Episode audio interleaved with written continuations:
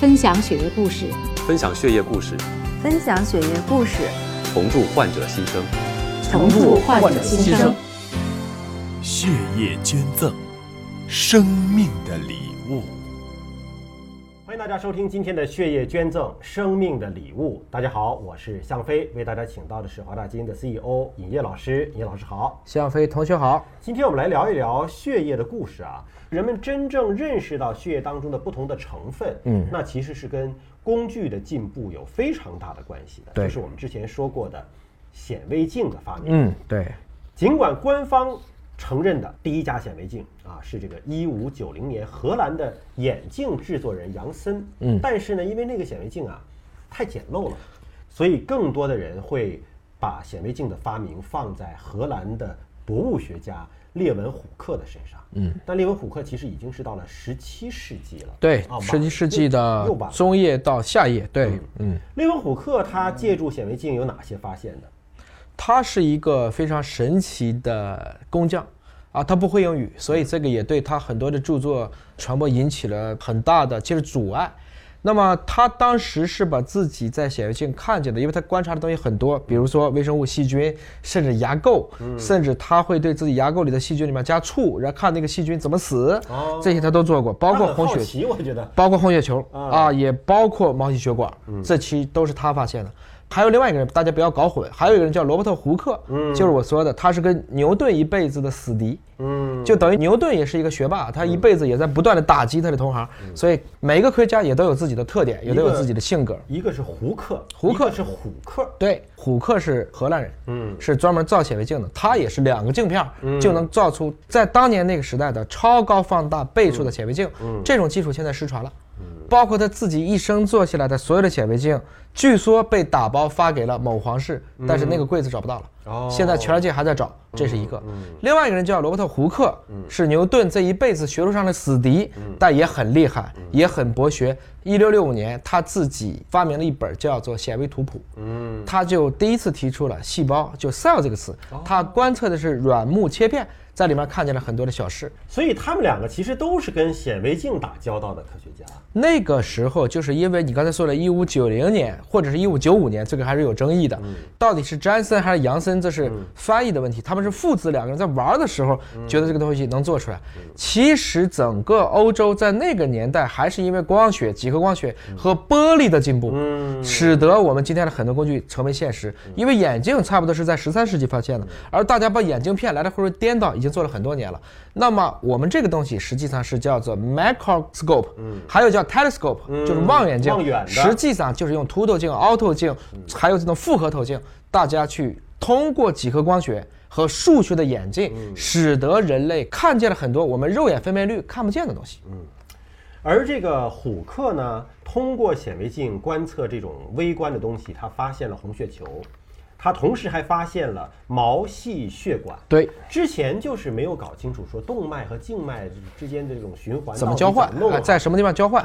哎，毛细血管发现之后发现，哦，原来它就像树根、树干、树枝一样分散下去，越分越细，越分越细，最后其实是渗透到了组织当中。我们在人体内，我们叫血管，在动物叫血管，在植物也有自己的维管束体系。嗯，就等于说你把一个花切断。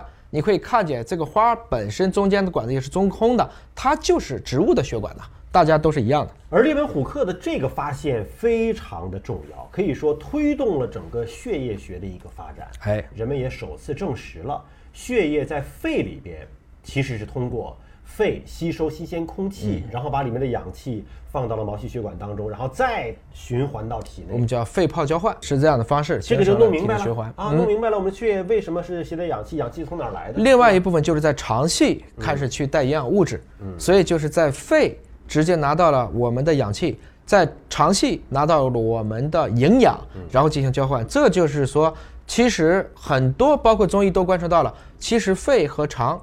它有一个互为表里的作用，说的就是在于大家可能理解到了这种循环系统的支撑，既需要氧气，也需要营养，而它们恰好是通过了那循环系统来支撑。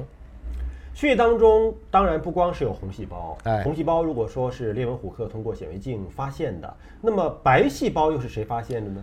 这个白细胞其实我们刚才也讲了，在人类的血液当中，主要的细胞三大类。嗯红细胞没有细胞核，嗯，它是携带氧气的。血小板它是有凝血作用的，就是破了以后它会去堵上。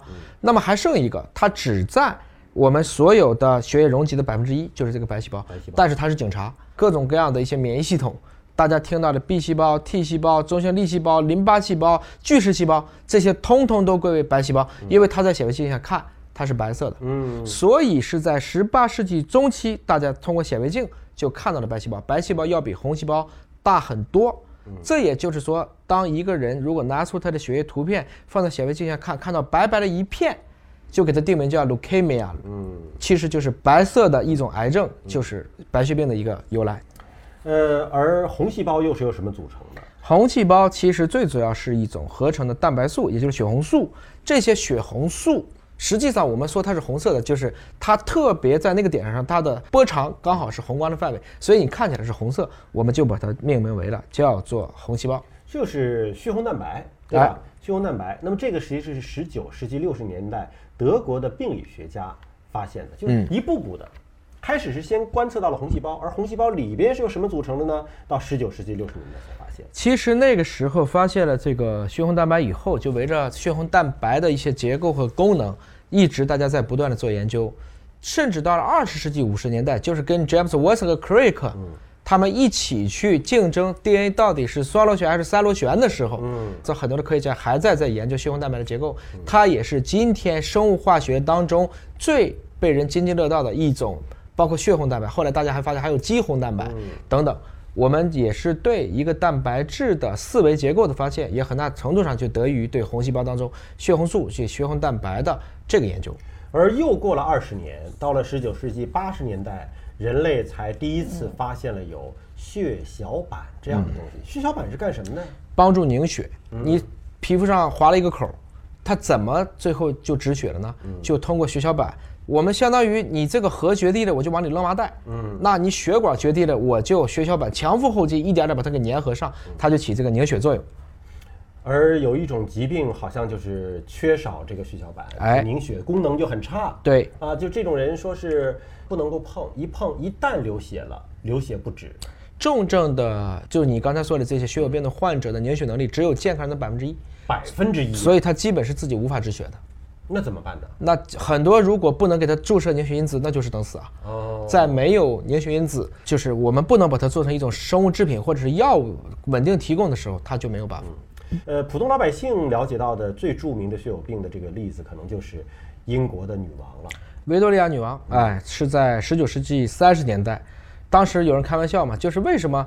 他把自己的女儿一直远嫁给欧洲的各个皇室，然后他们联姻之后所产生的男性后代就通通血友病，这女性都不得病是吗？因为它是 X 染色体连锁，嗯，所以其实男性只有一条 X 染色体，嗯，所以他就会发病。就女性是相当于携带者，哎，自己基本没什么事儿，或者说即使病了，症状也较轻，因为还有另外一条染色体的代偿作用，而男性基本上就都会得病。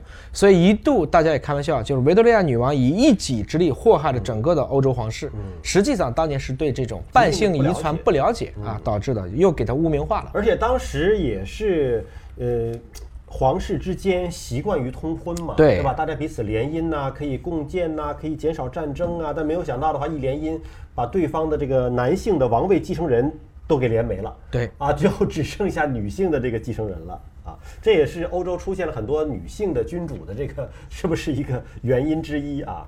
那么像血友病现在的这个患者的群体，呃，可以说也不是非常小的一个数字啊。那么针对现在的血友病的患者，他们可以有什么样的好的方法？现在主要是两种，一个我们叫凝血八因子，一个叫凝血九因子，还有缺第十一因子的，因为它有大概至少有二十多种，我们说相关的血液蛋白参与了凝血过程。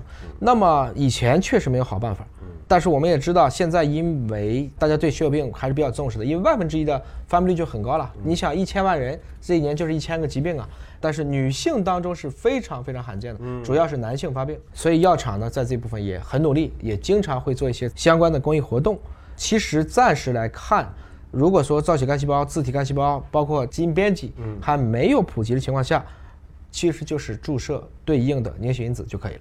他们有可能做造血干细胞的移植嘛？来啊，都是理论上讲，血液疾病都是可以，理论上是理论上都是可以的，包括用基因编辑也行。当然，这个呢。毕竟不像贝塔型地贫，包括像一些白血病研究的那么透，而且绝大部分来讲呢，我明明用药物可以维持，我就没有必要用一个这么高风险的方式去做。